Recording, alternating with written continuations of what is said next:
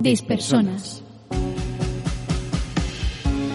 Una vuelta de tuerca a las preocupaciones más acuciantes y chorra de nuestros días.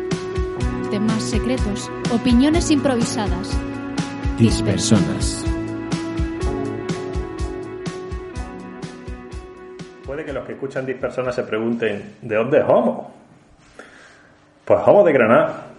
¿Por qué? Porque hace una semana estaba yo con mi Rebequita, con mi té caliente, ¿no? Mientras debatíamos aquí y hoy estoy en boxers. A ver, de Granada, de vivimos en Granada, Vivimos en Granada. pero de Granada solamente es Fran. Cierto. Porque, bueno, yo soy manchega de nacimiento, sí que es verdad que soy un poco granadina de adopción porque llevo aquí viviendo 19 años casi.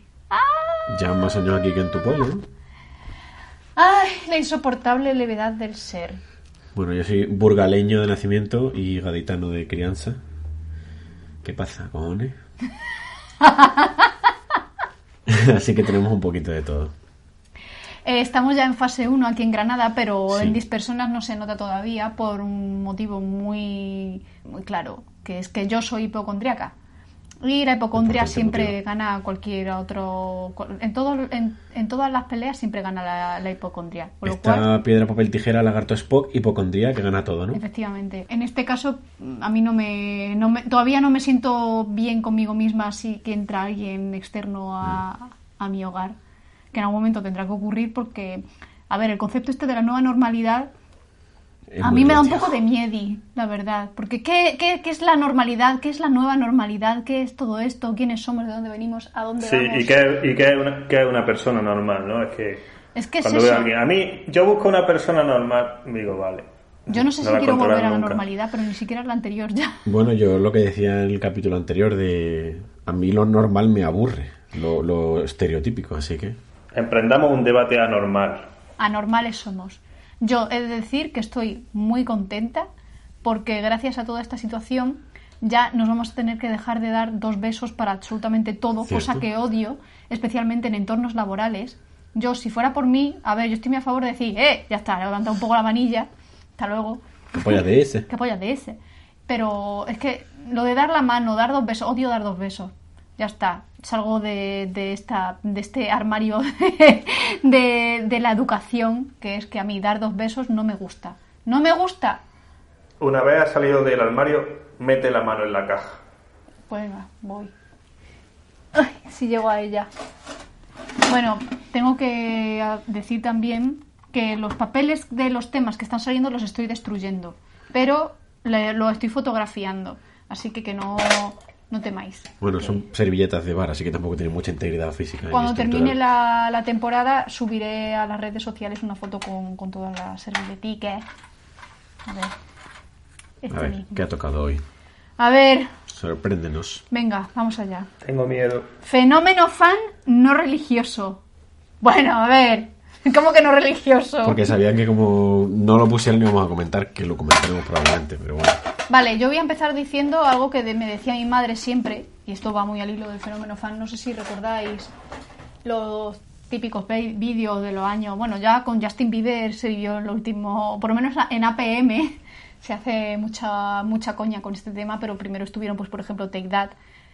Y yo era muy fan, yo era fenómeno fan, fenómeno fan absoluto de, pues yo lo era de Take That. Y, y lloraba mucho por ellos y por todo y por no poder ir a conciertos porque yo era extremadamente joven porque se separaron en el 95, que yo tendría mm, 12 años, por ahí. Y mi madre siempre me decía, pero hija mía, ni que fueran de tu familia. Eh, Con esa frase queda explicado todo lo del fenómeno fan. Hala, podemos cerrar el capítulo. Se nos Sí, yo, yo la, este, ¿eh? yo la verdad, la verdad que lo resumiría en eso. Soy tota- totalmente, o sea, yo no sé Eli qué camino tomaste a partir de ahí con el fenómeno fan, pero yo conforme he ido leyendo co- conforme, co- conforme he ido leyendo cosas como ese argumento, yo ya es que no tengo mito, o sea, no tengo, no soy fan de, de nada. poco a poco lo, ahora iremos desgranando esto, pero ahora mismo es que mm, es que yo soy fan de pues yo qué sé, pues de un padre o una madre que se hincha a trabajar y trae la comida a su hijo y además pues lo educan más o menos, más o menos sin violencia, ¿no? Algo así, ¿no? Bueno, hablando desde el, desde el punto de vista de la mitomanía, ¿no? yo mm, en este aspecto me rijo por dos máximas que son no conozcas a tus héroes porque es lo que tiene. Cuando tú tienes a alguien en un pedestal, todo lo que puedas saber de esa persona mm, solo puede empeorar tu imagen de ella, ¿no? Por ejemplo, como cuando tú eres fan de Metallica a muerte, como yo he sido toda la vida, y un día ves que James Hetfield se dedica a cazar animales salvajes. Pero como- Bueno, y a drogarse como, como un auténtico bellaco. Pero drogarse va de la mano de ese. no toméis rock, drogas, o sea, niños. En fin, entonces, quieras que no, pues bueno, cada vez cuanto más mayores somos y más vemos cómo funcionan estas cosas y sobre todo si tienes la oportunidad de juntarte con gente que es medianamente famosa o conoces a gente que de repente se ha hecho famosa a tu alrededor y tal, te das cuenta de que todo, como hablamos el otro día, ¿no? Todo el mundo tiene un culo. Pues todos los famosos son personas y tienen sus mierdas y son seres humanos y cometen sus errores y no son perfectos. Y se les crucifica mucho más cuando cometen errores porque se asume que son perfectos por aquello de es que como son famosos era porque están como en un estado superior del ser humano, ¿no? Lo que acabas de decir va muy al hilo de una famosa frase que le dijo John Lennon a un fan, un fan en los años 70.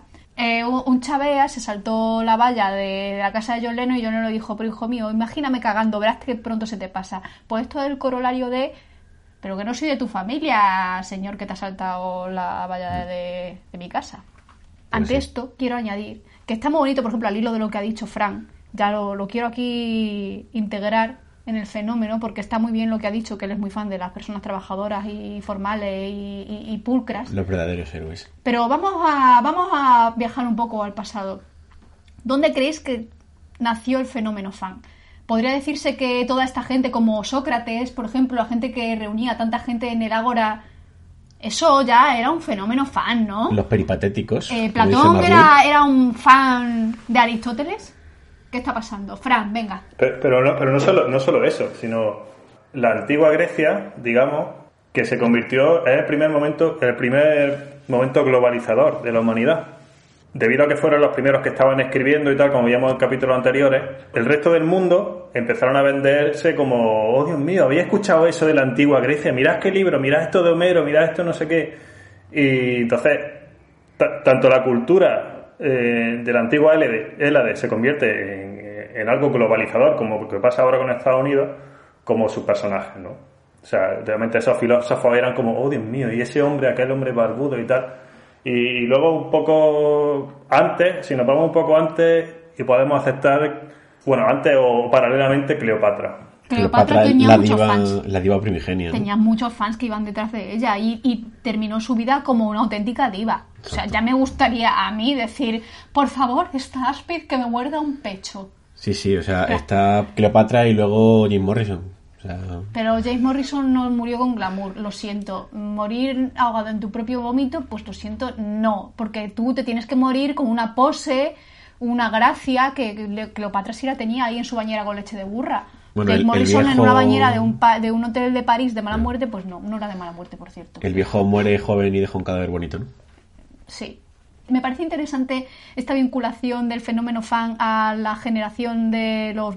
¿cu- ¿Cuál es la edad? ¿27 era? La, sí. El club de los 27. El Club de los 27.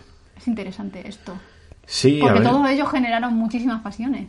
Y, y son gente que muchos, eh, por mencionar uno de mis héroes personales al que jamás me habría gustado conocer, eh, Kurt Cobain, fue lo que acabó con él. O sea, una de las cosas que Kurt no soportaba era, eh, bueno, aparte de las drogas y casarse con ese fistro que es Kurnilov, el, el rollo de la fama, o sea, de ser tan asquerosamente famoso, mundialmente conocido, ser un ídolo de masas.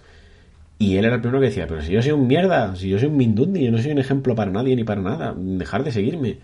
Hasta el punto de llegar a odiar su propia obra, porque estaba hasta los cojones de tener que mm, cantar Smell Lightning Spirit obligatoriamente todas las noches, porque era la canción de canciones y el himno generacional y todo lo que tú quieras, ¿no? Pero bueno, quiero volver, por cierto, me acabo de acordar de que había dicho que tenía dos máximas que rigen mi vida en este aspecto y he dicho solo una. Y la otra es una cosa que creo que me la, enseñó mi hermano hace un montón de tiempo, que decía que em, sabes que te haces mayor cuando tus héroes son más jóvenes que tú. Me explico. Yo a lo mejor con 15 años, cuando empezaba a tocar la guitarra, pues mis ídolos eran eh, Kurt Cobain, eh, los Blink-182, eh, Metallica, ¿no? Y ahora a lo mejor mis grupos favoritos son de gente que son menores que yo, que tienen menos de 32 años. Con lo cual, si mis mayores influencias son gente que es menor que yo, quiere decir que me estoy haciendo mayor porque mm, no tengo nada a lo que aspirar porque ya estoy como por encima de eso, ¿no? No sé cómo explicarlo. Mm, elabora. Bueno, el otro día dije que Juan Gómez Jurado es mi fan. Y... ¿Es más joven que tú? No, no es más joven que yo, tiene 40 y pico años. Con ¿Ah, lo cual, sí? mira. Bueno, yo quizá todo se empezó a torcer para mí cuando Carl Cobain murió y yo era fan suyo, ¿no? Y además yo era súper pequeño, no sé si tenía nueve años. Cuando, me acuerdo perfectamente de dónde estaba. Abril del cuando escuché por la 94, si no me equivoco, ¿no? ¿Cuatro de Sí. 94? Y, y bueno, a partir de ahí empecé a sospechar, porque a mí el suicidio pues no, no me resulta muy simpático, y menos en la forma en la que lo hizo y tal. Entonces siempre, siempre que un famoso aparece en mi vida por, por donde sea, por las redes, lo que sea, pienso en aquella maravillosa frase de Scott Fitch, que era el eh, escritor de esa obra maestra que es El Gran Gatsby, que decía que son hermosos y malditos. Old Sport. Yo, la verdad que la maldición, prefiero la bendición, ¿no? Tendríamos que definir qué. Pero al final, a donde voy es que, según, o sea, si entendemos como que el arte, porque estamos hablando sobre todo de artistas, es la sublimación del trauma, cuanto más trauma tengas, más sublime será tu arte, ¿no? Entonces, la gente que llega a nosotros, o sea, de todos los artistas del mundo, ¿por qué solo llegan algunos? Porque son los que más o mejor han sublimado, los que han hecho algo más verdaderamente grandioso, en fin, como Michael Jackson, ¿no? O Porque eran los que tenían más dinero. O porque han tenido oportunidad de acceso, porque no es lo mismo ser un Michael Jackson en Estados Unidos que ser Michael Jackson en España. ¿Cuánta gente habrá con un talento equivalente que no, no ha llegado nunca a nada, ¿no? Porque no ha tenido conexiones ni ha tenido dinero y ya está. O no ha tenido el- los medios en los que se desarrollara su arte porque era demasiado diferente a la norma. De todas formas, si, si tú no tienes un poquito de talento, por mucho dinero que tengas, no. Entonces, al final lo que voy es que eh, yo creo que es directamente proporcional lo gran, lo buen artista que seas con el desastre mental que tengas. La lista es grandísima. Los desastres, voy a poner, voy a mencionar solo un desastre que es de Pablo Neruda. Pablo Neruda, cualquier persona que no esté muy metida en la enjundia literaria, e incluso los que están, pues dirán, oh Dios mío, es que Neruda es el poeta universal, eh, la maravilla, no sé qué.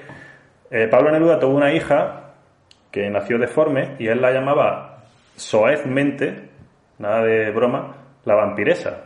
Y además la abandonó. No conozcas a tus héroes, Frank. Si resulta que una de las figuras fundamentales de la literatura o de la historia universal es ese desastre mental y ese desastre antiempático, me, ya te digo, esto que me, hace a mí pensar que cuanto mayor sea la obra de arte, mayor desastre, es que nos podíamos ir a tantos, ¿no? A tantos autores.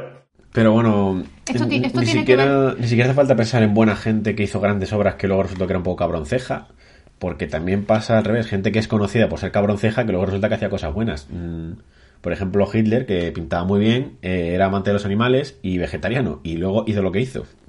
Pero es que esto pasa porque, porque tenemos la maldita manía de endiosar a los seres humanos. Exacto. Porque, a ver, Neruda sería un poco cabrón, pero es que, evidentemente, porque ese cabronerío es una cualidad inherente del ser humano. ¿Qué pasa? Que, que lo hemos endiosado. Justa o injustamente, pues bueno, a lo mejor desde el punto de vista literato sí que se lo merecía, pero luego una, una mierda de persona, básicamente. Que Eso tú lo estás no diciendo eh, al tanto de- del tema, ¿no? Que, ¿Cómo es exactamente la, la frase de... Pues aquí, aquí quería yo llegar. Que es Fenómeno que- sin, sin religión es un poco lo que está diciendo. Eh, Endiosamos a los humanos porque, porque es que parece que es que no podemos vivir sin Dios, macho. Pues a eso quería yo llegar también, porque me ha hecho mucha gracia cuando he visto el papel que pone fenómeno más fan, fenómeno fan, y entre paréntesis pone no religioso. Y yo cuando lo he visto me he reído porque ¿cómo no va a ser religioso? Si ¿Qué la misma palabra, la misma palabra fan, que lo he buscado aquí, etimológicamente, la, la etimología de la palabra fanático Bueno. proviene de un vocablo del latín, procede de la palabra fatum, pues parece que un fanum era un lugar sagrado por consagración o designación oracular y aparte de eso también puede eh, proceder del verbo llamado el verbo fanor o fanari, que es, tiene el significado de estar poseso por un fervor divino, delirante y frenético. Y está vinculado por completo a, a la religión. Bueno, Así que evidentemente ver. una cosa no quita la otra, visto lo visto. Una cosa que aprendimos y que todos deberemos haber aprendido en la primera temporada es la distinción entre religión y religiosidad. Y precisamente hablamos de esto, de los nuevos dioses, de que cuando la gente ya empieza a dejar de creer en, en la religión como tal, se forman nuevas religiones, como son, pues la, yo qué sé, los youtubers, los artistas, los famosos de televisión, las celebridades en general, ¿no? Entonces, en este aspecto, como siguiendo mi tesis que yo decía al principio de los famosos y demás, y la, la gente que tiene tantos fans, no dejan de ser seres humanos, me alegra mucho y me sorprende que se me haya olvidado que Frank me haya recordado a la controvertidísima figura de Michael Jackson.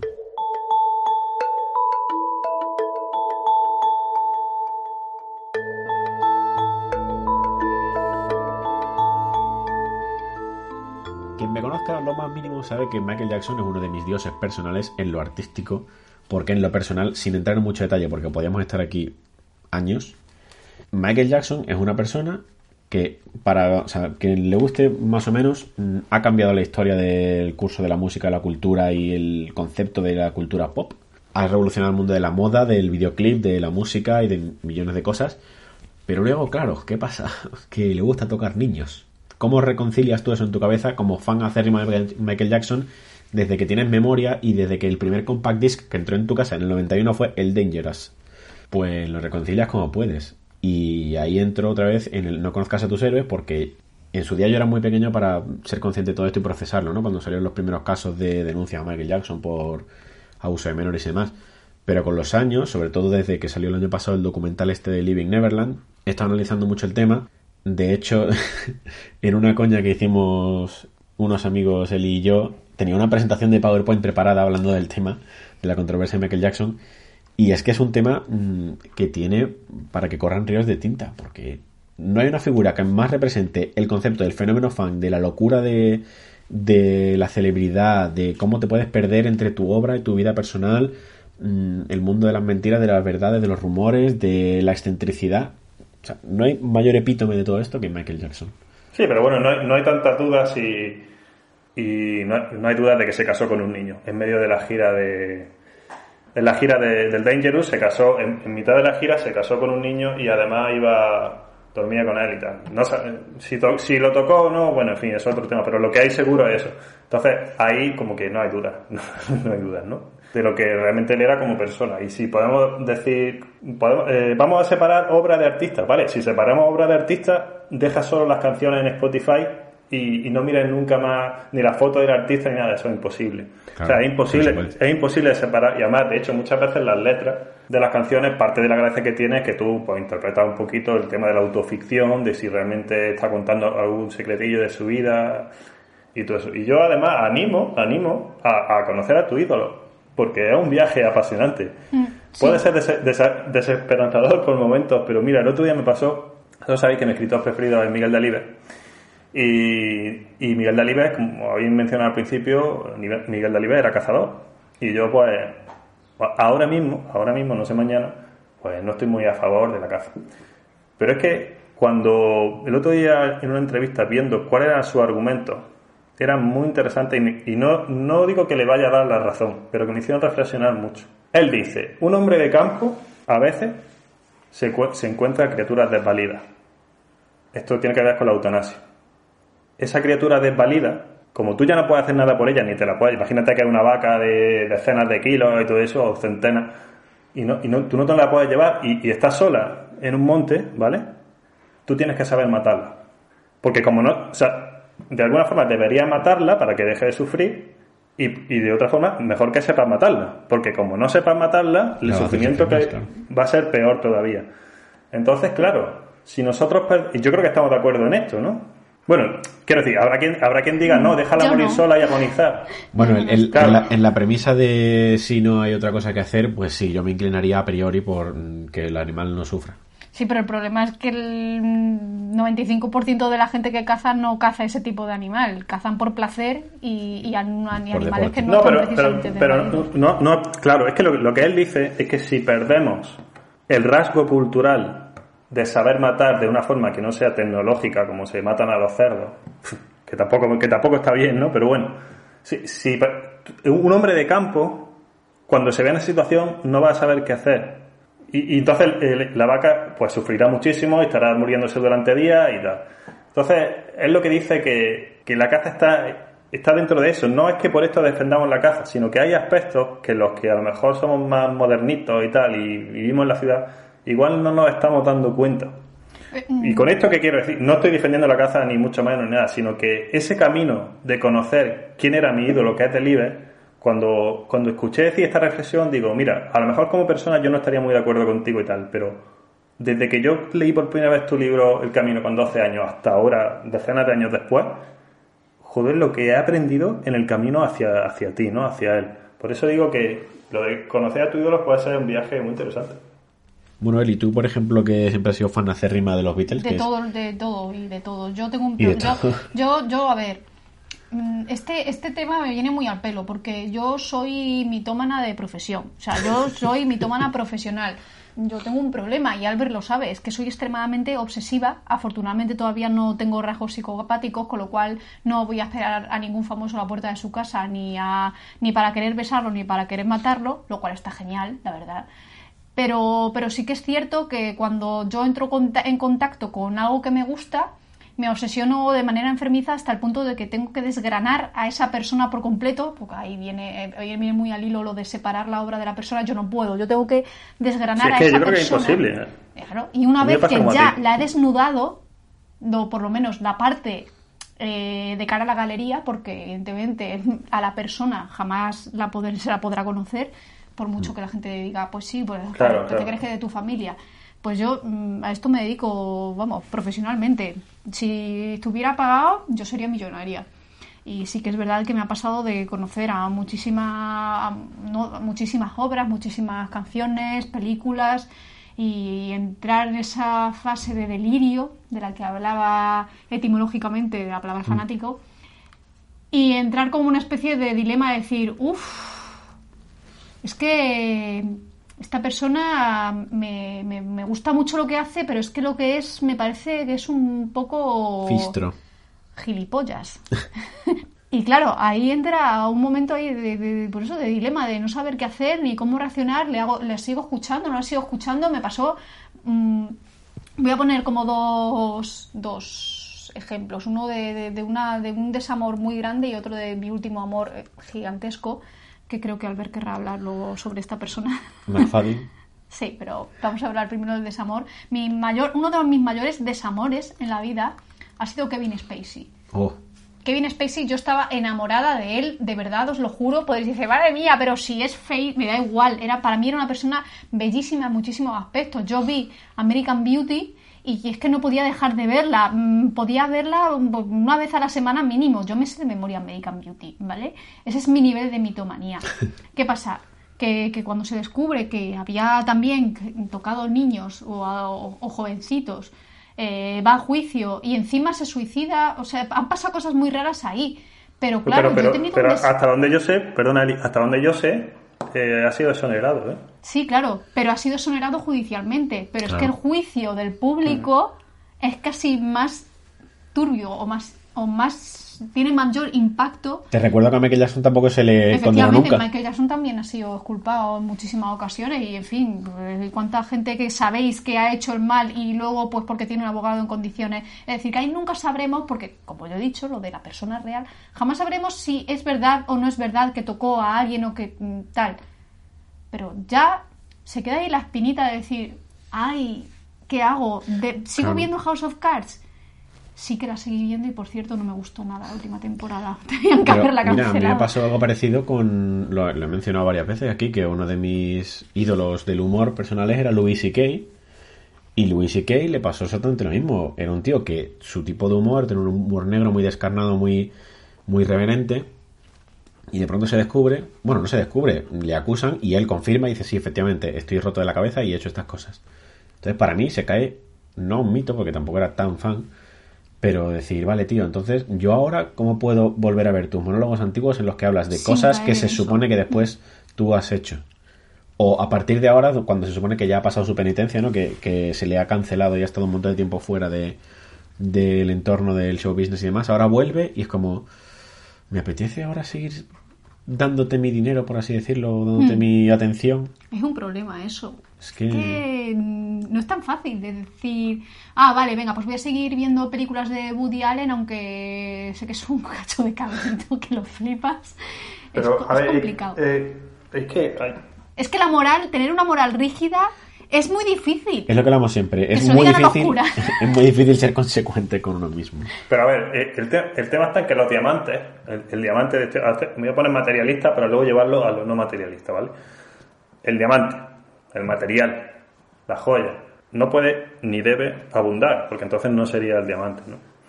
Entonces, nosotros estamos hablando aquí de que parece ser que la gran mayoría de los artistas están fatal de lo suyo, ¿vale? Y por eso han hecho gran arte. Pero luego hay otros que no, pero bueno, gran entonces yo a mí lo que me interesa desde hace bastantes años son esos artistas y también personas de a pie, que, que hay artistas, ah, porque Albert, en Cádiz hay verdaderos artistas Sí. de a pie. Entonces, yo de, todo eso. Artista. bu- buceo y al final me quedo con los poquísimos diamantes que además de hacer un gran arte con su vida, eh, si son tanto si son populares como si no, son una gran persona. Y, y yo Claro, la verdad, ¿cómo decides quién es un diamante, quién no? O sea, Sí. es tu juicio. pues, Mm, claro, no, es tu juicio. Sí, yo lo, lo que a ver, dentro de mi ética, mi moral y gracias a los debates de mis personas, lo que yo creo que no. Pero entonces, yo, yo, yo tengo ídolos, bueno, poquitos, claro, como son Kazui Seguro, escritor de Nunca me abandones, o Andrea Ziman, escritor de Llámame por tu nombre, que he buceado infinito, pero infinito en sus biografías, en sus vidas. Me he visto todas las entrevistas en YouTube, así en plan rollo como Eli. Y tío, no hay nada, es que no he visto nada, nada de ellos que me haga sospechar. Y, en concreto, y seguro tiene el Nobel. Imaginaros cómo podría tener el ego un escritor que gana el Nobel, ¿eh? Pero nada, nada, todo súper o sea, correcto no en plan políticamente correcto, sino en plan, vale, esta gente tiene un discurso ético y moral. Y concretamente, Andrea Ziman, una frase que, que a mí más me gusta de es que él dice que con su literatura no pretende cambiar el mundo, porque da por hecho que el mundo no va a cambiar, pero que él disfruta, viendo a la gente luchar por su libertad. Ya está, ya está. Eso, eso es Andrea Ziman. Es que no es más que eso. Eh, eh, más allá de lo, lo que luego sea en su vida personal, que, eso, como decían, como decía Eli, al final tú no te enteras de quién es porque no trasciende, ¿no? O sea, realmente no, vamos a conocer a ningún, no nos conocemos. Decir, se suele decir, de nadie estamos más lejos que de nosotros mismos. Pues ni mucho menos va a conocer como en realidad un famoso. Pero bueno, dentro de lo que nos transmiten y, y lo que podemos observar e intuir, para mí hay tres o cuatro, y he dicho dos famosos, pero también podía decir dos o tres anónimos, que digo, madre mía, y voy a acabar con lo siguiente. El ser humano, todos, quieren hacer una gran obra maestra. Si no es con hacer su trabajo muy bien, o que le guste el arte, hacer una canción chulísima, entonces. Pero hay quien propone, oye, ¿por qué no la obra maestra puede ser tu personalidad? Crear la gran obra maestra que sea tu personalidad, que la va la va entrenando a lo largo de la vida. Y esa obra maestra que es la personalidad, yo creo que es algo, como estamos diciendo, ética y moralmente, que aporte. Ya no voy a decir, porque bueno o malo, eso, pero que aporte, no sé, que no destruya, ¿no? Es muy fácil destruir, pero construir. En mi caso, el, el último diamante que he encontrado, como ya adelantaba Albert hace unos minutos, es Matthew McFadden. Y posiblemente aquí la gente que nos esté escuchando pues estará diciendo, ¿y quién es ese señor? ¿Quién es? Y es la típica persona que por nombre no te suena, pero lo has visto en mil sitios. Sí, a ver, yo lo conocí porque mm, su- pusieron en Netflix la, la- una de las últimas versiones, bueno, la de 2005, de Orgullo y Prejuicio, que la vi porque estaba aburrida en un vuelo hacia Londres. Dije, ay, mira qué gracia, Orgullo y Prejuicio, Jane Austen, voy a verla, a ver si se me pasa lo de Colin Firth en, empapado saliendo del lago. Y bueno, pues salió este señor y dije, ¡uh! Este muchacho, qué guapo, qué, qué bonito, qué lenguaje tiene la película, de todo. Por cierto, también he hecho un PowerPoint sobre este tema. y me fascinó Matthew McFadden porque me pareció una persona muy limpia, un diamante. Muy pura. Muy pura, muy pulcro, un señor de su casa, con su familia, que, que su mujer, ah, por cierto, es la de The Bodyguard, que está ahora en Netflix también, un pedazo de serie, me flipa. Y, y no sé, me pareció muy bonito, no tenía oscuridad aparentemente y además lo vimos después en una serie magnífica que, de la que Albert va a querer hablar seguramente, que es Succession. De la HBO, por cierto. es una serie increíble de la que, que está como... Yo la veo bastante vinculada al tema del que estamos hablando, ¿verdad, Albert? Sí, yo la tengo apuntada aquí porque, bueno, luego lo comentaré. No habla exactamente de la dualidad esta de el fenómeno fan, pero se habla un poco de cómo es la gente de puertas para adentro y de puertas para afuera. ¿no?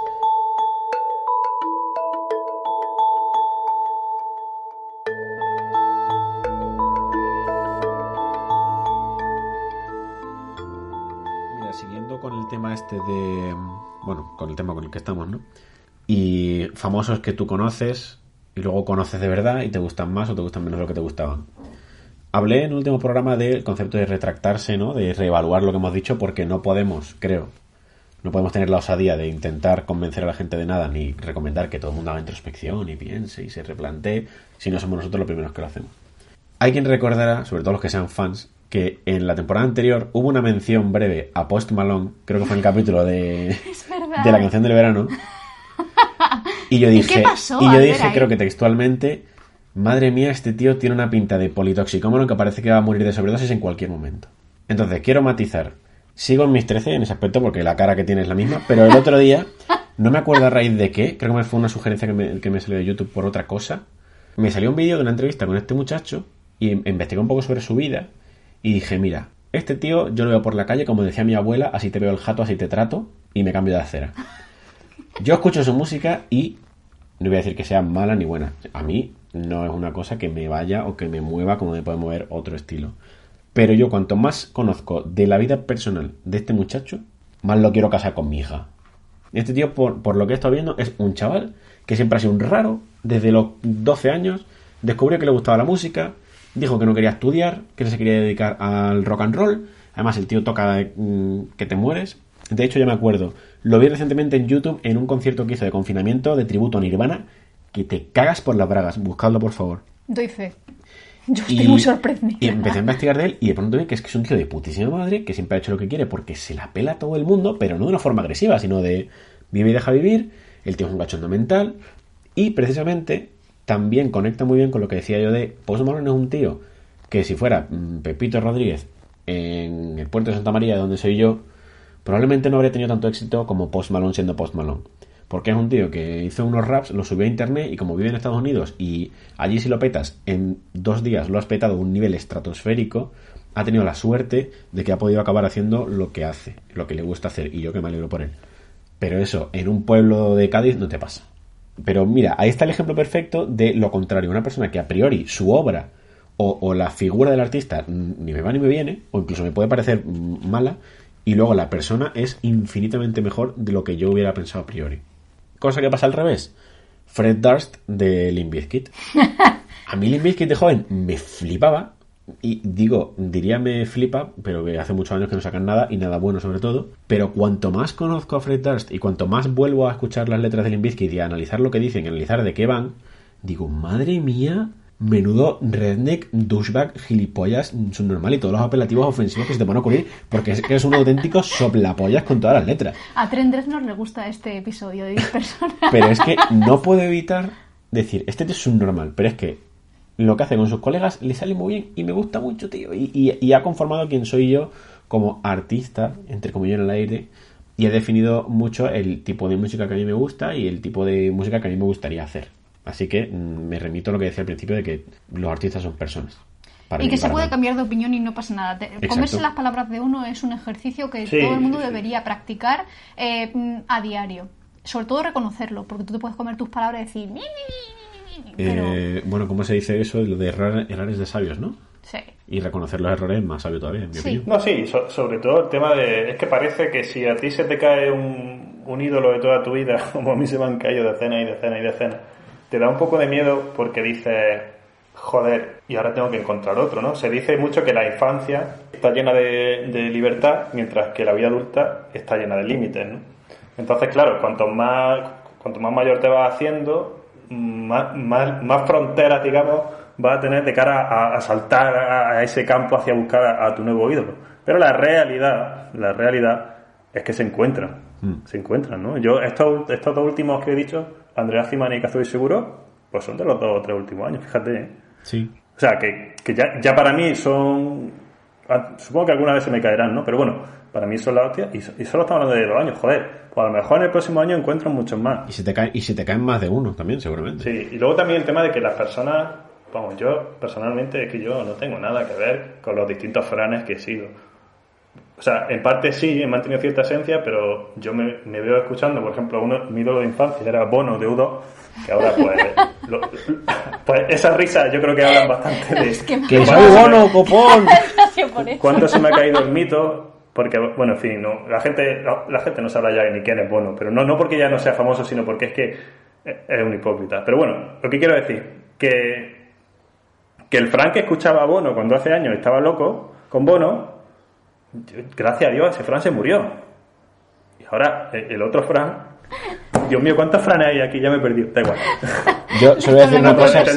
Voy a hacer un, un chiste que si no lo hago muero, que es eh, que no se puede escribir Fran sin la palabra fan. Uh, damn. Mic drop. Sí, pero bueno, aunque, aunque, apa- aunque ha parecido un ejercicio de narcisismo, creo que cualquier persona se puede aplicar esto de, joder, es que hay partes de mi vida que yo ya no soy y ahora me adapto a esa cosa nueva que yo ahora soy y disfruto de nuevos ídolos, de nuevas obras de arte y de lo que esté por venir. Mira, hay una cosa que yo he aprendido de Twitter y no me acuerdo quién lo dijo y lo siento, mm, pero eh, si tú haces un ejercicio y te pones, por ejemplo, en Twitter a ver tu timeline de los últimos cinco años, creo que si tú estás totalmente de acuerdo con todo lo que escribes hace cinco años, eh, tienes un grave problema. Es decir, si tú no miras atrás en tu vida, en tu trayectoria y piensas, joder, qué tonto era, qué gilipollas era, que lo que sea, si no consideras que has evolucionado, tienes un problema muy grave. Es como lo que dicen de cuando le preguntaron a Steve Carell eh, cómo identificas a un Michael Scott de tu vida, ¿no? Hablando de una entrevista de The Office. Y dice, si no conoces en tu vida ningún Michael Scott, es que probablemente tú seas un Michael Scott. Pues esto es lo mismo. Si tú no te consideras que has evolucionado, mm, Y hay gente que desde luego no evoluciona y... No, no, sí, sí, sí. Peligroso. O sea, quiero decir, que, es que hay gente que, es que sigue siendo la misma de siempre en el peor sentido. O sea, que está bien mantener cierta esencia y por supuesto y ser consecuente, como decíamos en el anterior programa, ¿no? Porque es una persona, las personas que cambian mucho, de pronto de personalidad, hay gente que cambia hasta el acento de hablar, que se va a vivir a lo mejor a Cádiz, yo que sé, dos meses y vuelve hablando como un gaditano. Digo, madre mía, tu personalidad nulísima. O sea, eso, eso tampoco, ¿no? Pero O la gente que se, se muda y luego reniega, yo qué sé, la gente que se va a otro país y luego reniega de España, es como, empieza a hablar como en, en segunda persona, ¿no? Ay, es que los españoles, ¿cómo sois? Y digo, pero vamos de monstruo, si tú eres de Albacete, o sea... Mutatis mutandis. Se cambia lo que se haya de cambiar.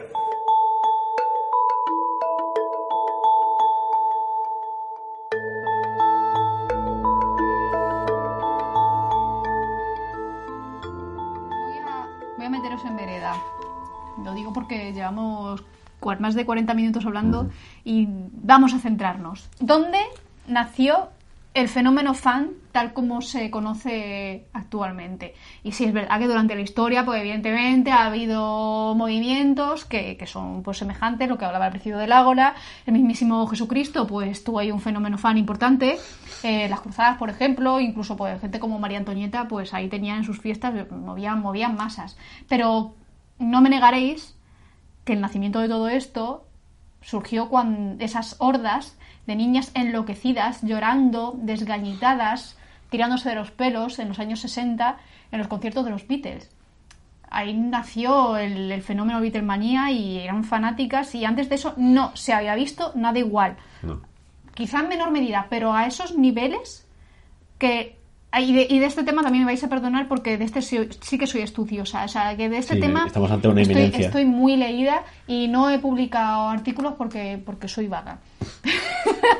Sí, pero a ver, yo, eh, me parece bien lo que dices porque aunque es verdad que ha habido ídolos mucho antes de los Beatles, por ejemplo, todos los que hemos listado, pero tantísimos otros como Gengis Khan o Napoleón, eh, sí que es verdad que los Beatles crean el fenómeno pop y, y la mitomanía actual es, es sin duda. Surgió o sea, ahí. no es de música pop, pero es, es mitomanía pop, pop art o como se quiera llamar. Es que hasta ese pop. momento mm, los mismos Beatles decían, no quer- o sea, a ver, tuvieron una, una vida mm, profesional muy breve, al menos como conjunto, porque el primer disco, a pesar de que en los 50 ya estaban unidos y demás, pero el primer sencillo salió en el 62 y en el 70 ya estaban divorciándose. Incluso yo diría que ya llevan divorciados un añito. Eh, en activo, y con activo me refiero a, a- a dar conciertos, estuvieron tres años largos. En el 66 decidieron dejar de dar conciertos porque el fenómeno fan era tal que es que no se escuchaban a sí mismos. O sea, tenían, estaban tocando y se y oían más a los chillidos de las niñas que a ellos mismos. Daba igual que se equivocaran con la letra, que no estuvieran tocando, o sea, podrían estar cada uno haciendo lo que les diera gana, nadie se daba cuenta, porque Sí. el fenómeno fan era tan bestial que lo de menos era lo que estaban regalando en ese momento, era la figura, era la idea, era lo que representaban. Y hasta tal punto que en el 66 John Lennon dijo eh, La la, famosa frase. frase de es que somos más famosos que, que Jesucristo, que Estados Unidos entera entró en cólera a nivel, quemaron sus discos y demás, pero lo siento mucho, tenía toda la razón. No, además, eh, Eli, por favor, corrígeme si me equivoco, porque todo lo que habla aquí es terreno en el que estoy en inferioridad de condiciones. Procede. Pero mm, yo creo que sí, o sea, a ver, eh, los Beatles fue el primer fenómeno de masas que no estuviera directamente relacionado con ningún tipo de ideología política, movimiento social, Mm. de cambio, Bueno, bueno. Pero, pero, eh, Pero. sí está muy relacionado con algo que mencionamos, creo que en el primer capítulo, con una promesa, ¿no? Porque si nos acordamos, los Beatles, hacia el final de su época en activo, pues eran unos bohemios, hacían un poco lo que les salía de la brenca, pero todos recordamos a los Beatles originales que eran como el prototipo de el chico modosito perfecto, De clase obrera. de clase obrera, que es muy trabajador, que es perfecto para tu niña. Y ahí, igual que estábamos hablando el otro Bueno, día perfecto de... para tu niña que Bueno. tenía melena, ¿eh? Es verdad, que unos Eso, eso, ahí, ahí donde iba Sí, yo, ¿eh? pero, pero exacto, pero estaban vendiendo, igual que hablamos el otro día de Hollywood, de que Hollywood vende ideas y cambia el mundo, el rock and roll, y en este caso el pop, te estaba vendiendo la idea de esa idea de rebeldía, de se puede ser diferente y todavía ser una persona válida y tal. O sea, era, era, esta- era un, era una figura idealizada para Sí. los jóvenes, porque ya os digo yo que a España vinieron en dos, vinieron a dos conciertos, uno en Madrid y uno en Barcelona, en pleno franquismo, y os puedo asegurar que lo que menos gustaba, atraía en ese momento a la España de aquel entonces eran esos cuatro melenudos que venían aquí a pegar. No, o sí, o sí, o sí, es que ¿no? claro, aquí está el tema de... Muchas veces lo- los ídolos se toman como un camino por el cual renegar. Y, y tenemos, en España tenemos el ejemplo muy claro ahora del trap. El trap, pues ya hemos hablado aquí varias veces de esto, en fin, no, no nos gusta demasiado, pero, Pero sí es ojo verdad que que el desde trap... la primera temporada yo he estudiado, porque creo que la primera temporada dije el trap, no lo conozco en absoluto, Sí. pero antropológicamente me parece fascinante, me reafirmo, pero ahora sí que he estudiado un poco el trap Con y me parece. Sí, a ver, yo también, pero a donde voy, yo cuando veo un trapero y cuando veo la música del trap, yo pienso, esto está, ma- está hecho mal a lo que has hecho. Es decir, Claro que sí. Claro, eh, claro. es un producto, o sea, está, está diseñado, está confeccionado para ser así. No, pero yo, yo cuando veo al trapero en España en el año 2020, lo que estoy viendo es adiós, señores enchaquetados. Claro, es Sí. como Porque el si los señores, es- es si los como señores enchaquetados nos habéis robado, nos tenéis el alquiler puesto a un precio que no nos da ni para trabajar ni para nada, por no hablar del desmán político que ha habido en España, Hmm. desde tiempo a se genera esa figura en la que una madre, que es un poco lo que estaba diciendo Eli, o un padre dice, joder, quiero casar a mi hija con alguien, pero no lo puedo casar con un con un, con un, con un señor en- enchaquetado, porque es que mm, parecen unos psicópatas que son los peores. Entonces, el tema de los Beatles, los Beatles parte de, sobre todo en la etapa final, corrígeme Eli, si me equivoco, y sobre todo la figura de John Lennon tiene mucho que ver con todo aquello que pasó en la guerra de Vietnam, que fue durísima para Estados Unidos a nivel de popularidad. Y entonces la gente, digamos, que veía en John Lennon, en los Beatles y en esas melenas a los garzón, eh, como decir, vale, yo no quiero ser americano. Si, si América es invadir Vietnam, yo quiero ser los Beatles. Yo quiero que mi hija o mi, eh, o mi hijo o lo que sea se case con alguien como los Beatles, que son diferentes a los rednecks que estamos viendo por otro lado. Es más, o sea, tanto es así, tanto es ese nivel de, de cambio que provocaron los Beatles que se confeccionó, se diseñó en laboratorio, como que dice, el grupo de los Monkeys como la alternativa americana a los Beatles porque se dieron cuenta del imparable movimiento que eran los Beatles. ¿Y cuánto daño, cuánto sufrieron esos pobres muchachos? Claro, porque siempre eran la- el copia-pega de. Y, por propio derecho son un grupo excelente, pero, pero fíjate, ¿no? O sea, llegamos hasta el punto de decir, oye, esto algo debe de tener porque aquí la peña se vuelve muy loca y si hacemos nosotros nuestra versión mejorada. las Spice Girls fueron un intento de, de recobrar ese fenómeno tan británico de los 60 Sí. con los Beatles y no llegaron al mismo punto, pero yo creo que en parte lo consiguieron. Sí, vamos a ver, son uno de los hitos generacionales de la música de los 90 como fueron los Backstreet Boys o y los que hablamos antes de prefabricadas, Y- porque no y se conocían entre ellas. O sea, Sí, sí. Y bueno, y ahora no, no sé si estamos en un reflote de todo aquello o simplemente no hemos despertado de, de este sueño pesadilla con el tema del, K- del K-pop. O sea, lo- los grupos estos coreanos que son boy band eh, y que se basan en esto que, que se el concepto ese de Usang, que es U-Z-Z-A-N-G, que significa best face, o sea, la, la cara bonita Sí. de los coreanos. Es decir, que cogen a cinco coreanos con una cara perfecta y bonita De, de cirugía, y- por cierto. De cirugía y luego, por supuesto, es que no, ya no nos va a dar tiempo de entrar en el tema, pero, pero vamos, este tema. Pero eh, eso que es exclusivamente- El, te- ojalá- el, el- el tema, el tema de Ojalá- los juguetes rotos. Ojalá entrara en, en, en algunos papeles, ojalá se haya ocurrido hablar de, de- del fenómeno fan ya centrado en, Ja- en Japón, en Corea, porque es que ellos sí que lo llevan a la enésima potencia. Mm. El tema de, pues me gusta esta idol, la voy a seguir hasta morir, me voy a gastar todo mi dinero, a mí me parece increíble. Es que fíjate, es que lo dice el nombre, es que son idol, o sea, ídolos. Estamos hablando de algo comparable a un crucifijo. ¿Por qué, por qué Claro. en, en Japón son tan extremos en ese aspecto? A ver, luego voy a hablar de esto porque he apuntado aquí un documental, creo que se llama ahora, Idol, hombre, de hecho. habla ahora. Bueno, eh, me adelanto a la recomendación del documental Idol, si no me equivoco, pero bueno, si no, buscadlo en Netflix, es, vos lo vais a ver claramente porque será un señor cuarentón con unos palitos de luz. Y creo que el, caso de Japón es un poco distinto porque la mitomanía no se vive igual. Es decir, ese era otro concepto que yo tenía, por ejemplo, de- del fenómeno idol eh, de, de Asia, sobre todo en Japón, ¿no?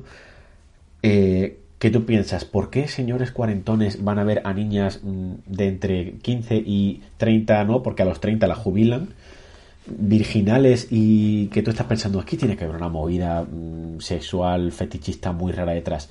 Pero ves este documental que se centra concretamente en una, en una idol y en un señor y dices tú, es que es un rollo completamente diferente, o sea, no voy a decir que sea más puro ni bien intencionado porque sigue siendo muy perturbador, pero es un rollo de decir, esto es un señor que, por ejemplo, era el típico salaryman japonés que estaba descontento con su vida de persona que va como la vaca al matadero todos los días a trabajar y su vida es súper insulsa y aburrida y de pronto descubre una señorita con la que establece una especie de relación como de hermana pequeña, raro. O sea, una cosa muy extraña de como de protección, ¿no? El Mamoru este famoso que se ve mucho en el anime japonés. Esa- esa- hay una figura, hay una figura de que el tiempo es tiempo, Marisol. que, que está muy bien, que está muy bien, bien- bien vista socialmente y que es eso, que es el padrino. Sí, el padrino es la madrina del niño. Entonces, este hombre establece como esa relación en la que él la sigue a todas partes, le sigue toda la gira, se deja, pero cientos de miles de euros al cambio en seguirla, en apoyarla, en, en desearle lo mejor, en comprar sus productos, en asegurarse de que le vaya todo bien, seguirla en redes, no sé qué. Pero es un rollo casi más de protección que de fanatismo psicopático. Que también los hay, ¿eh? Eres mía o de nadie, que también lo sabrá, lógicamente. Pero no sé, yo terminé el documental con una sensación de, pues me parece muy majo este señor y me parece como muy, muy puro todo. El, el seguidor de las idol. Sí. A mí, a mí Bueno, claramente estaba roto, estaba como, mal de la cabeza. como pero- muchas cosas que pero mal de, bien. de la sociedad japonesa, todo lo que esté unido a la represión individual que Claro. sienten toda, mu- muchos japoneses, ya, eh, solamente con las connotaciones sexuales que tienen al fin y al cabo las idols, porque las tienen, Es tanto que las quieran proteger o no, lo siento, son niñas eh, sexualizadas. Sexualizadas de manera mm, rozando pues lo lolita. Porque también es un término que muy que se ha, que lo ha absorbido mucho en Japón. Sí. Que por cierto, hablando de Lolita, hay una frase de Nabokov que, me, que llevo dando la vuelta a lo que está diciendo Albert, que él decía que cuando aparece el sexo se acaba la magia. Y Efectivamente. seguramente el- lo que está diciendo Albert de este señor es un poco como que él jamás se acostaría con ella. Y no quiere que y no quiere que sea que deje de ser virgen. Claro, rompería el, el velo de misterio, ¿no? Efectivamente. Que misterio y de ética y de moral. Es que, es que es muy fuerte. A mí me encanta. O sea, y aquí tengo aquí mi muñeca de la De la Madoka. no, Ah, de la Hatsune Miku, bueno. Y fíjate, el Hatsune Miku que ni siquiera es real. ni siquiera es real y mueve a una cantidad de personas y una cantidad de dinero Mm. que no os podéis ni figurar. Efectivamente.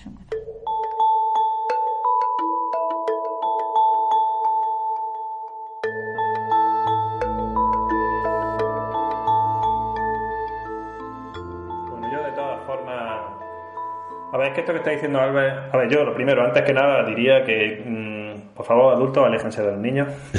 Eso, eso de partida. Eso de partida, pero aléjense, pero, pero no estoy diciendo físicamente. Sus bits, los bits que usted va a enviar al poner algo en Instagram, métaselos por la papelera de reciclaje. Eso así en general, ¿no? Luego está el tema de que a lo mejor los padres te den, te den su apoyo para que puedas tratar con ese niño, como es el caso de los profesionales, médicos, eh, profesores, etcétera, o como decíamos antes, el padrino. Parto de esa premisa. Luego, e- efectivamente, hay casos, hay casos.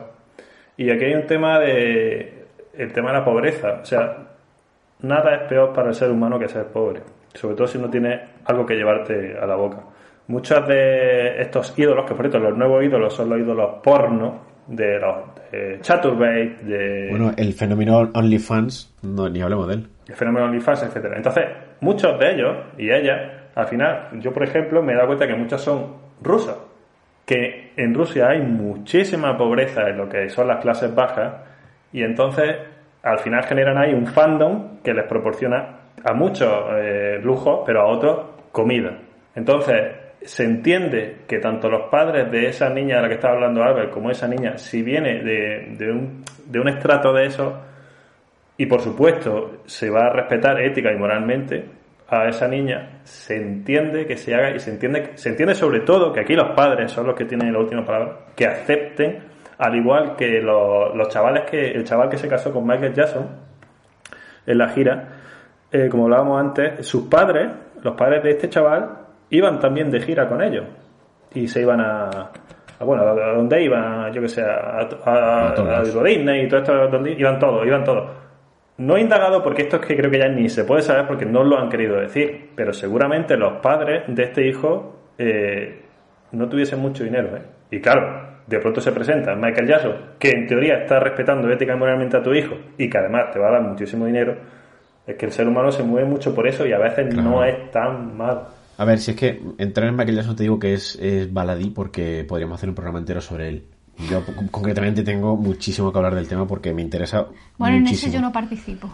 Pero, pero sí es verdad que el, el rollo de Michael Jackson es muy, muy complicado porque efectivamente yo no me niego a la evidencia y, y conociendo la biografía personal de Michael Jackson, un tío que no ha tenido infancia, que tiene un, una idealización absoluta de los, del concepto de la infancia y demás, mm, le rompieron la infancia y buscó recuperarla a través de otros niños con consecuencias bastante problemáticas. Pero sí es verdad que también hay casos, y no niego que sean verdad, de gente que se aprovechó de eso y dijo, bueno, como mi hijo estuvo 20 minutos en Neverland una tarde, voy a decir que le tocó una pierna y a ver si me llevo dinereje, porque somos pobres. Posiblemente también hubiera de eso, pero es que aprovechado ha habido toda la vida, ¿no? Pero bueno, dejando este tema de lado, eh, si queréis, como ya estamos rozando la hora, podemos pasar a hacer reflexiones finales y recomendaciones. Sí, yo tengo muchísimo, tengo mucho, mucho que aportar. Porque este tema, gracias a quien sea que lo, que lo propusiera, mm, de corazón, tengo mucho que contaros. Voy a empezar por, por las recomendaciones, que en mi caso son todas audiovisuales, porque al final es con lo que yo me nutro muchísimo de, de ello. Me paso el día mirando la caja tonta. Los literatos no tienen groupies. puedo hacer mm, puedo hablar pues por partes por un, por un lado tenemos el, fenó- el fenómeno fan puro y duro eh, de obligado visionado es la qué noche de aquel día para poder ver en directo lo que provocaban los Beatles en aquel momento que poca broma es una película de ficción pero lo que ocurre ahí es bastante real por lo menos la parte fan, fanática de, de la película, maravillosa, es increíble, me parece, me parece una obra maestra. Luego tenemos también Casi Famosos, que es muy chula, mm, que habla un poco de, cómo llegar a convertirte en un fenómeno fan partiendo de absolutamente nada y cómo eso afecta tanto a, los famosos como a la gente que, les rodea y a, sobre todo a quienes les han conocido desde antes de, que se hicieran famosos. Y a mí me parece, me parece una película también maravillosa que, que deberíais ver. Y luego sobre el tema de, de las idols tenemos otro ejemplo increíble que es Perfect Blue. Es una película de animación que si la veis pues os daréis cuenta de que Aronofsky no, no descubrió América porque copió, por ejemplo, para Requiem por un sueño algunas de sus escenas calcadas de esta película y habla de, pues, de la vida de una idol, de cómo se percibe la sociedad japonesa y sobre todo cómo caer en desgracia como idol está pagado muy, pero que muy caro. Esto por la parte de fenómeno fan puro y duro. Luego, mm, sobre el fanatismo en general, se me ocurren dos ejemplos perfectos. Creo que de una ya hemos hablado, así que no voy a entrar mucho en ella, que es American History X. Creo que ya hemos hablado de esta película en la primera temporada. Y luego tenemos pues una más reciente, Midsommar. Ahí me dejó en shock esa película, mm, en muchísimos aspectos. Eh, yo creo que deberéis verla, porque si, si os interesa el fenómeno fanático dentro del ya no desde el punto de vista religioso, porque esto prácticamente es pagano, echad un ojo porque no, no voy a entrar en detalles porque es que cualquier cosa que diga sobre esta película es un spoiler, pero lo más lo mejor de esta película es verla y después ponerse a analizar y a reflexionar sobre todo lo que acabáis de ver, porque madre del amor hermoso. Y para terminar, pues si hablamos de fenómeno fan, se me ocurren un par de series que exprimen este tema al máximo, porque al final eh, no hemos hablado del de la fanfiction, que cosa de la que yo, por ejemplo, yo he sido fanficcionera, fanfiquera. Yo escribía fanfiction cuando tenía 16, entre 16 y 20 y pico años, he escrito de, de fandoms como Star Wars o Harry Potter, ahí donde lo veis. Expediente X. Expediente X también. Y por eso yo me veo muy retratado, por lo menos me, identifico mucho con los guionistas de series como Doctor Who o como el Ministerio del Tiempo, que se nota mucho que sus guionistas y directores son unos fanses de, muchas cosas. Y ejemplos muy, muy flagrantes, se me ocurre el episodio de Van Gogh de Doctor Who mm. o el de Lope o el de Lorca del Ministerio del Tiempo. Y con esto termino diciendo que para mí el fenómeno fan me parece muy interesante, me parece que también es necesario, porque al final necesitamos ahí, volvemos otra vez a lo del tema de las etiquetas, de sentirnos que, de sentir que formamos parte de algo, y al fin y al cabo, ¿por qué, ¿por qué lloran o por qué lloramos tan fuerte en los conciertos? Porque el fenómeno fan está muy unido a otro concepto que es el de catarsis. Y la catarsis es muy necesaria porque viene unido a la sublimación del arte y esto lleva ocurriendo desde que Sócrates se plantó en el Ágora, o que desde que Aristóteles se plantó en el Ágora a hablar a sus fans, y Platón dijo, ¡ay, voy a escribir una fanfiction de lo que dice Aristóteles, que me pone muy palot! Y hasta aquí mi, digresión de, de, mis personas, que creo que es la, más larga de todos los episodios. Fran. Bueno, yo eh, reniego de la mitomanía porque, o sea, la gran mayoría de famosos que se han adentrado en, mi, en mi vida espiritual no me gustan nada, por lo tanto pienso que soy muy irreligioso y pienso que todo esto tiene mucho que ver, como hemos dicho, por ejemplo, con, con ese proverbio de que no reza a Dios, o sea, quien no conoce a Dios le reza a cualquier santo, que al final esto antropológicamente se llama movimientos antropo, antropopaicos, que es una palabra súper chunga, de pronunciar, pero que viene a ser como todo lo que hace el ser humano para intentar adquirir una fe suplantándola con, cualquier otra cosa. Es decir, eh, pues lo que decía, que si no, la gente que no puede vivir sin religión se inventa lo que sea y creo que, como decía Nietzsche, fe, ausencia de verdad, y yo soy defensor de la verdad. Pero dicho todo esto, yo estoy de acuerdo también con lo que dice Eli, que a veces pues una canal al aire no está mal, ¿no? Entonces yo también tengo mis dos o tres que no está nada mal. Eso sí, no me gustaría ser famoso, porque como decía los chinos antes seguramente que lo que estaba diciendo Eli de la antigua Grecia, la fama es el comienzo del fracaso. O sea, yo no quiero ser famoso. Hmm. Y por lo tanto, si no quiero ser famoso, pues no sé hasta qué punto quiero imitarlo. Mi recomendación para acabar va a ser muy breve. Recomiendo el libro Los amigos de Kazumi Yumoto. Es un libro sobre tres chavales que idolatran a un viejo porque está a punto, porque ellos intuyen que el viejo está a punto de morirse. o sea, la idea de la trama es una completa locura.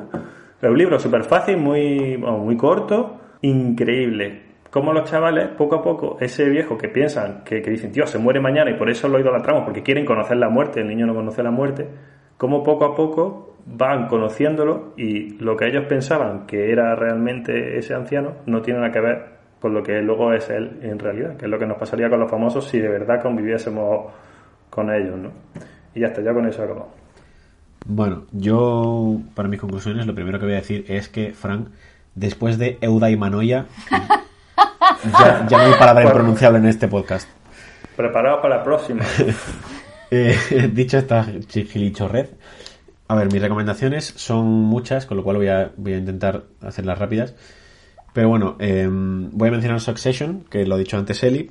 Como comentaba, no es una serie que vaya precisamente de la fama ni de artistas ni nada así, pero bueno, es un poco lo que decía yo, ¿no? De cómo somos hacia afuera y hacia adentro. Y va de un gran empresario, un magnate de la telecomunicación, que está viejuno, y entonces sus hijos, todos sus herederos, están en una pugna por ver quién va a ser el, su sucesor o sucesora y quién va a heredar todo su imperio, ¿no? Con lo cual, pues no hay nada más bonito que descubrir puñaladas traperas dentro de tu familia, mm, gente que parece que es una cosa y luego resulta que es otra. No es un fenómeno fangaluso, pero bueno, sí es un poco la figura del padre que todos nos ha dado, pero que en realidad estamos deseando que se muera para quedarnos con lo suyo.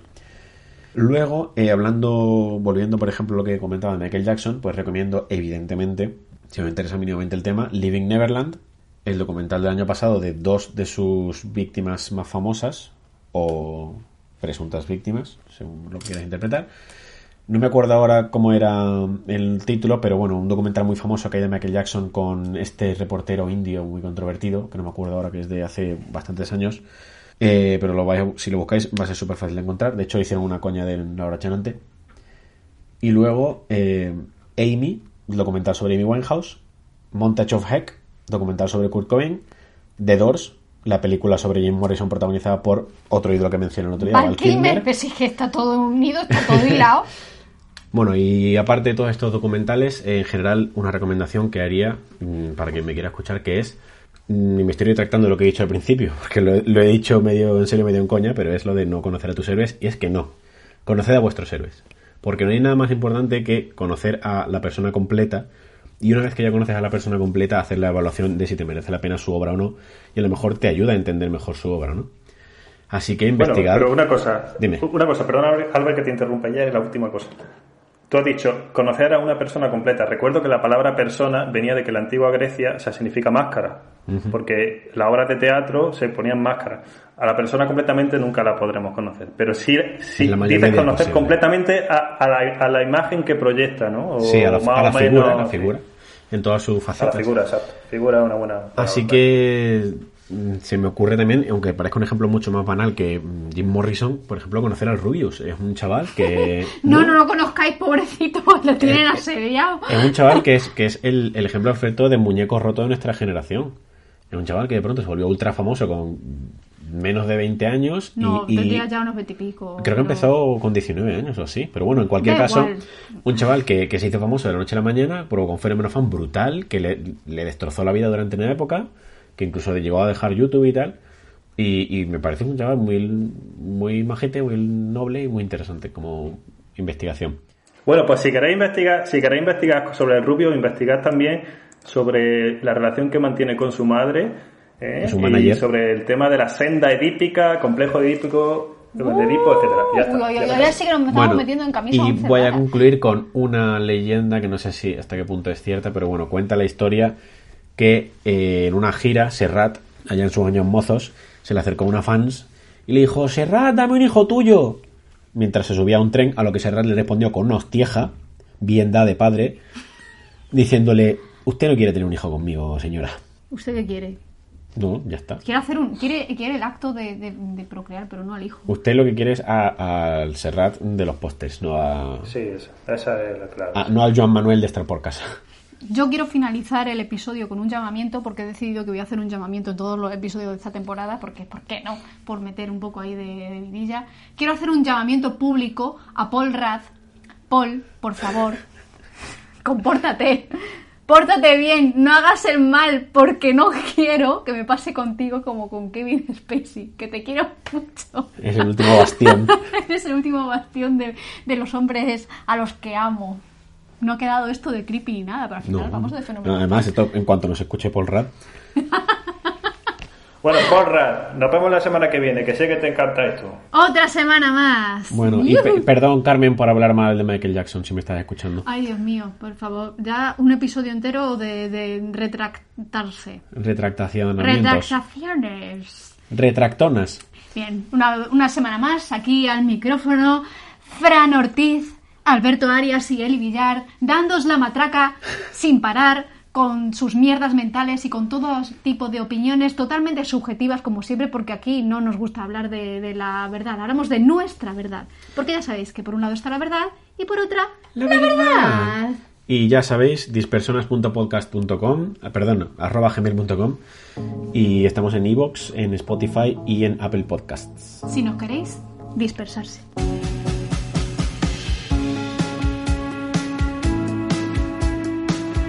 Dispersonas.